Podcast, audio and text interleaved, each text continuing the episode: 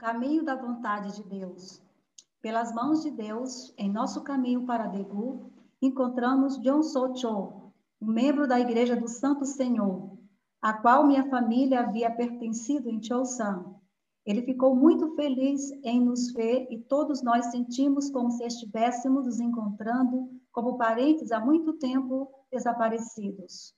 A Igreja do Senhor do Santo era a igreja em que meus pais se casaram e a mãe do John Socho, Kim Sodo, foi a, foi a fundador, sua fundadora.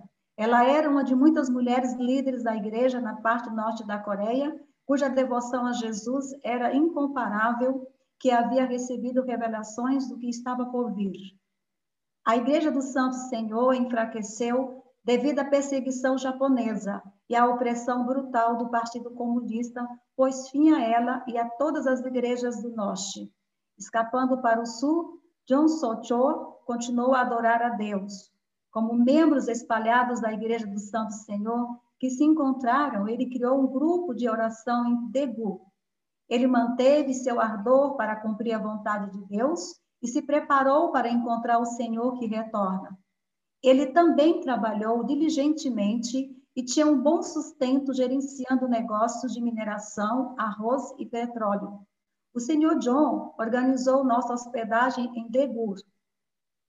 Minha mãe fez um pedido simples a ele. Quando estávamos na Coreia do Norte, disse ela, recebemos muita graça por meio da senhora Robin e houve grandes obras. O senhor John conhecia o reverendo Ho, cuja congregação havia preparado comidas e roupas para Jesus, bem como para Senhor para a segunda vinda do Senhor, como o Senhor retornará à Coreia em breve, disse minha mãe ao Senhor John, por favor, vamos orar muito para recebê-lo. Certa manhã, durante a intensa oração do grupo de Degu, minha mãe recebeu uma revelação do céu. Deus disse a ela que teria que viver uma vida de maior devoção se ela quisesse encontrar o Senhor no segundo advento. A oração por si só não é suficiente, foi dito a ela. Você tem que comer comida crua. Minha mãe começou a subsistir com agulhas de pinheiro que teriam sido digeríveis se tivesse sido cozido a vapor, mas ela as comia crua, embora danificasse muito seus dentes. Minha mãe vinha de uma família relativamente próspera. O pai dela era dono de uma grande fazenda e a avó Jo tinha uma loja de máquinas de costura. Então, eles puderam pagar para minha mãe e seu irmão, eles puderam pagar para que minha mãe e seu irmão frequentassem o ensino médio. Meu avô materno sempre ensinou minha mãe: não importa o quão difícil as coisas possam ser, você nunca deve estar em dívida com os outros. Cumprindo suas palavras, lá em Degur, minha mãe abriu uma pequena loja, pensando que teria dinheiro suficiente para permitir que ela matriculasse sua filha única na escola primária. A subsistência diária de duas refeições de caldo de quimite pronta, de agulhas de pinheiro cru e amendoim, além de cuidar de sua loja, exauriu o corpo físico de minha mãe. Uma pessoa normal teria diminuído essa disciplina, mas para minha mãe só se tornou sua mente mais clara. Quando vi seu semblante sereno, ao mesmo tempo que senti simpatia por ela, não pude deixar de ficar admirada. Como ela pôde digerir o negócio consumindo tão pouco? Eu me perguntei. Não é nada menos que um milagre. Minha mãe manteve uma dieta de quase fome e sua loja não deu lucro por três meses. A maioria das pessoas teria desistido, mas sua fé era profunda e com suprema confiança de que estava sustentando o sonho de Deus. Ela perseverou incondicionalmente. Ela não se comprometeu com a realidade. Com o Espírito Santo, ela criou sua própria realidade. Independentemente de sua situação, minha mãe entregou sua mente à busca por Jesus em seu retorno. Agora, quando comecei a amadurecer, ela acrescentou isso à tarefa de fornecer à filha um ambiente espiritualmente seguro. Ela queria que eu atingisse a maturidade em um ambiente de pureza interna e externa e considerou sobre como me separar o máximo possível da influência do mundo secular. Eu estava estudando na escola primária de Degur, em um bairro chamado Bonchodon. Com o passar do tempo, não apenas meu rosto, mas também minha postura se tornou atraente. Eu era boa em meus estudos, então logo me tornei popular entre os meus amigos e também fui querida por muitos adultos. Uma tarde, eu estava brincando sozinha na rua estreita, em frente à loja, com a minha mãe lá dentro. Um monge budista passou e eu chamei sua atenção e ele parou. Retornei seu olhar, e me lembro dos seus olhos penetrantes. Minha mãe saiu e se curvou educadamente para ele. Apontando para mim, ele perguntou: É sua filha? Ao ouvir sua resposta afirmativa, seus olhos se tornaram calorosos e profundos. Quando me virei para olhar para minha mãe, o homem santo falou: Você mora apenas com uma filha, mas não inveje alguém que tem dez filhos. Por favor, criar bem. Esta sua filha vai se casar ainda jovem. Seu futuro marido pode ser mais velho do que ela, mas ele será um grande homem com uma habilidade notável que transcende o mar, a terra e o céu. Minha mãe levou a sério as palavras do asceta, agindo com a intenção de criar sua filha única num ambiente mais sereno e seguro.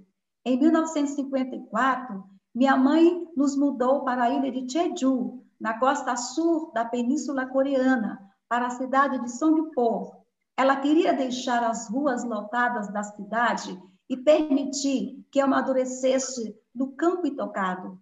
Passamos nossos primeiros nove meses em Jeju, com a família de Jo Sojin, irmão mais novo de nosso amigo da igreja Santo Senhor, Jung So Chong. Em Jeju, em, como em toda parte, minha mãe me conduziu no caminho da santidade para o Senhor, sem se preocupar com as questões mundanas. E isso se encaixou muito bem na minha personalidade emergente. Li biografia de mulheres santas e me dediquei ao ideal de completa pureza em preparação para receber o chamado como filha de Deus. Depois de me estabelecer em Sogpo, me matriculei na escola primária Shinryo como aluna do quinto ano. Aos 11 anos, enquanto meus colegas de classe corriam e brincavam, eu levava uma vida de fé rigorosa e estrita. Com minha avó e minha mãe, me dediquei à oração, estudo e adoração. Minha mãe bebeu cevada achatada em água e adicionou alquimite de rabanete para sua dieta de alimentos crus, enquanto eu comia mingau de painço, mesmo debilitada pela carência nutricional, ao ver fazendeiros trabalhando na lavoura de cevada, minha mãe não resistia em ajudar na lavoura. Se ela tivesse alguém tendo dificuldade para carregar uma carga, ela se oferecia para carregá-lo por eles. Sem ela dizer uma palavra, as pessoas se enchiam de admiração. Nunca conheci uma pessoa tão atenciosa dizia uma mulher da aldeia a outra, que respondia: É isso que eu estou dizendo. Ouvi dizer que ela frequenta regularmente a igreja, mas ainda assim é tão diferente das outras. Minha mãe viveu uma vida exemplar de uma pessoa autenticamente religiosa, sempre colocando sua fé em prática, ajudando os outros.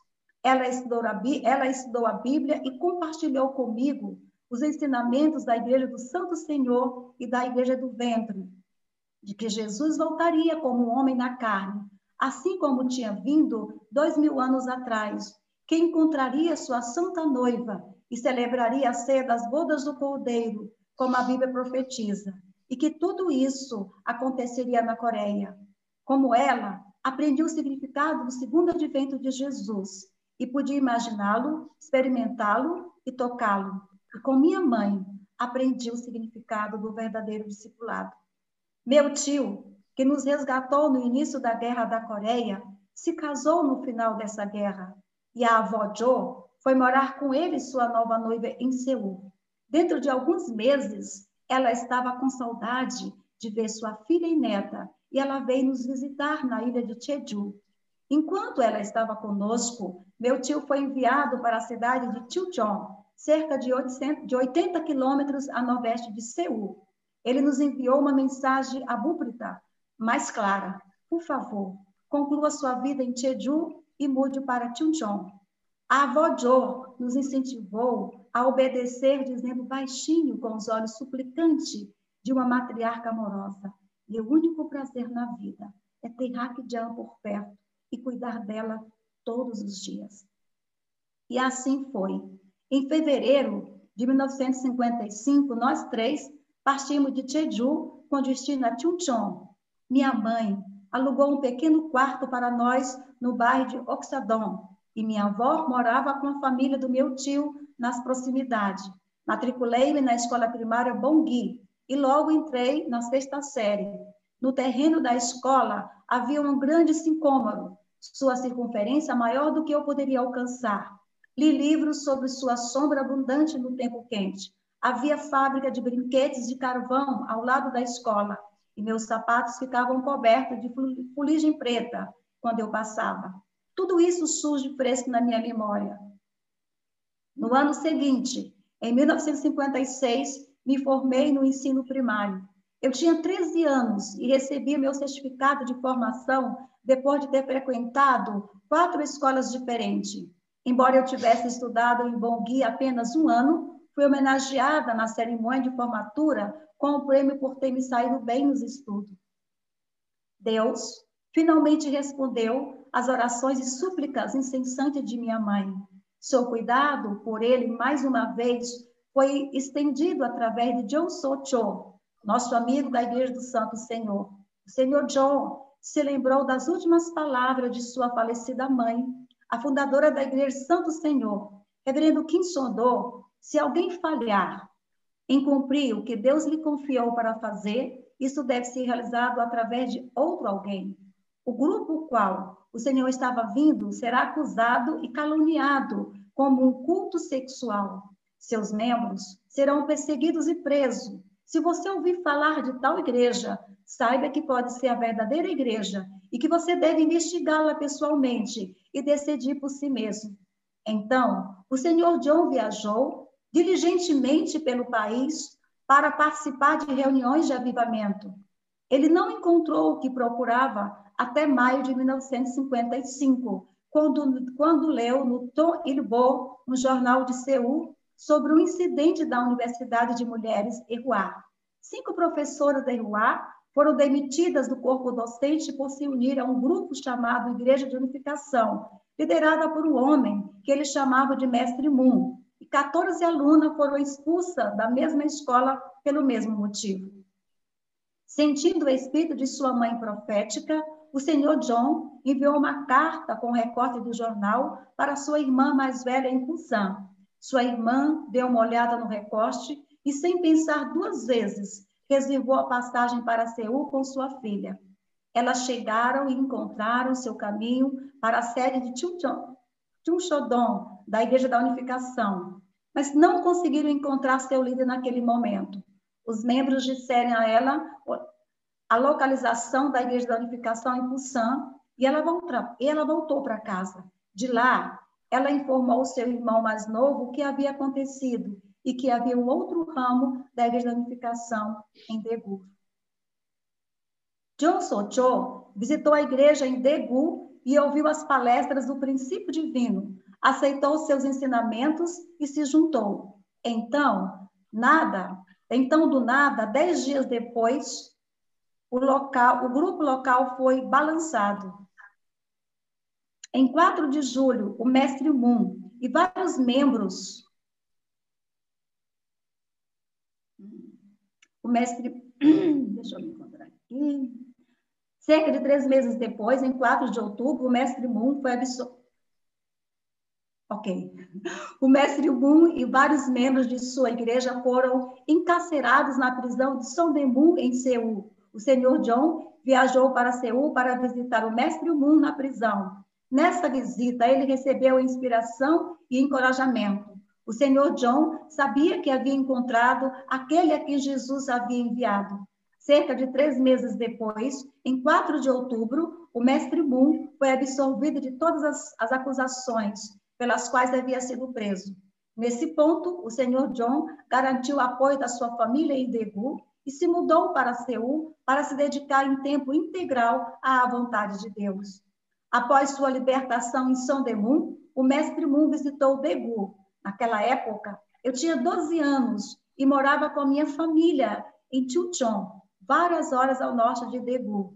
Certa manhã, minha mãe me contou que teve um sonho em que aninhava um dragão branco nos braços. Ela não sabia o que o dragão branco simbolizava, nem o que significava embaçá-lo em seus braços, mas disse que algo de abalar a terra estava para acontecer. Naquele mesmo dia, ela recebeu uma carta do Senhor John sobre o encontro dela com o movimento do princípio divino. O encontrou com o mestre Moon na prisão. Quem era o mestre Moon? e que esse mestre Mu estava em Degu. Minha mãe partiu para Degu imediatamente, apenas para descobrir o que o mestre Mu havia retornado para Seul. Minha mãe sentiu um profundo pesar e, enquanto pernoitava em Degu, teve outro sonho.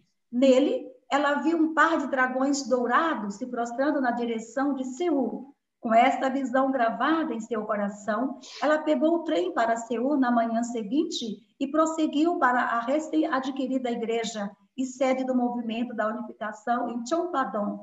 Era o início de dezembro de 1955. Lá, ela conheceu o mestre da Igreja da Unificação pela primeira vez. No momento em que o cumprimentou, ela percebeu que o, dragão, que o dragão branco, em seu sonho, representava ninguém menos do que ele, e que era ele quem ela estava procurando. Ela ficou profundamente comovida ao conhecer em sua vida na terra o Senhor do segundo advento, por quem ela tinha sofrido e sacrificado por três décadas. Ela ficou em Chompadon para estudar o princípio e ouvir os ensinamentos que se juntaram ao que ela havia aprendido na igreja do Senhor Santo, ensinamento do Senhor Santo da igreja dentro do ventre. A cada palestra, seus olhos se abriam e suas inspirações inicial eram confirmadas. Às vezes, ela refletia sobre o significado do seu sonho com um par de dragões dourados. Sem pensar em nada, ela tirou isso da cabeça. Apesar da admiração de minha mãe por ele, e em contraste com a sua franqueza afetuosa com todos os outros, o mestre Moon se relacionava com minha mãe de uma forma formal e reservada. Como resultado, ela se sentiu vazia e um pouco isolada, com sentimentos de falta de amor se alojando em seu coração. Ela investiu na oração silenciosamente, sem descanso, apagando de sua alma todos os conceitos e expectativa de que ela pudesse ter sobre quem ela iria encontrar. Então, um domingo, o mestre Moon pregou um sermão sobre o coração de Jesus. Ele disse: O povo de Israel não deu as boas-vindas a Jesus, que veio como seu verdadeiro Pai. Eles permitiram que ele morresse na cruz. E perguntou à congregação: Você sabe quão grande foi o pecado que eles cometeram? Ao ouvir isso, minha mãe se retirou para um canto da igreja. Lá, ela lamentou em prantos pelo resto do serviço dominical. O mestre Moon viu isso. Então, após o culto, ele chamou minha mãe e a consolou, dizendo: Uma pessoa ungida por Deus deve passar no teste de Satanás, bem como do céu. Com isso, como a neve derretendo na primavera, toda a tristeza desapareceu do coração de minha mãe. Sua fé em Deus se tornou mais forte do que nunca. Logo depois disso, ela voltou para Chuncheon para começar o trabalho de pioneiro para a Igreja da Unificação.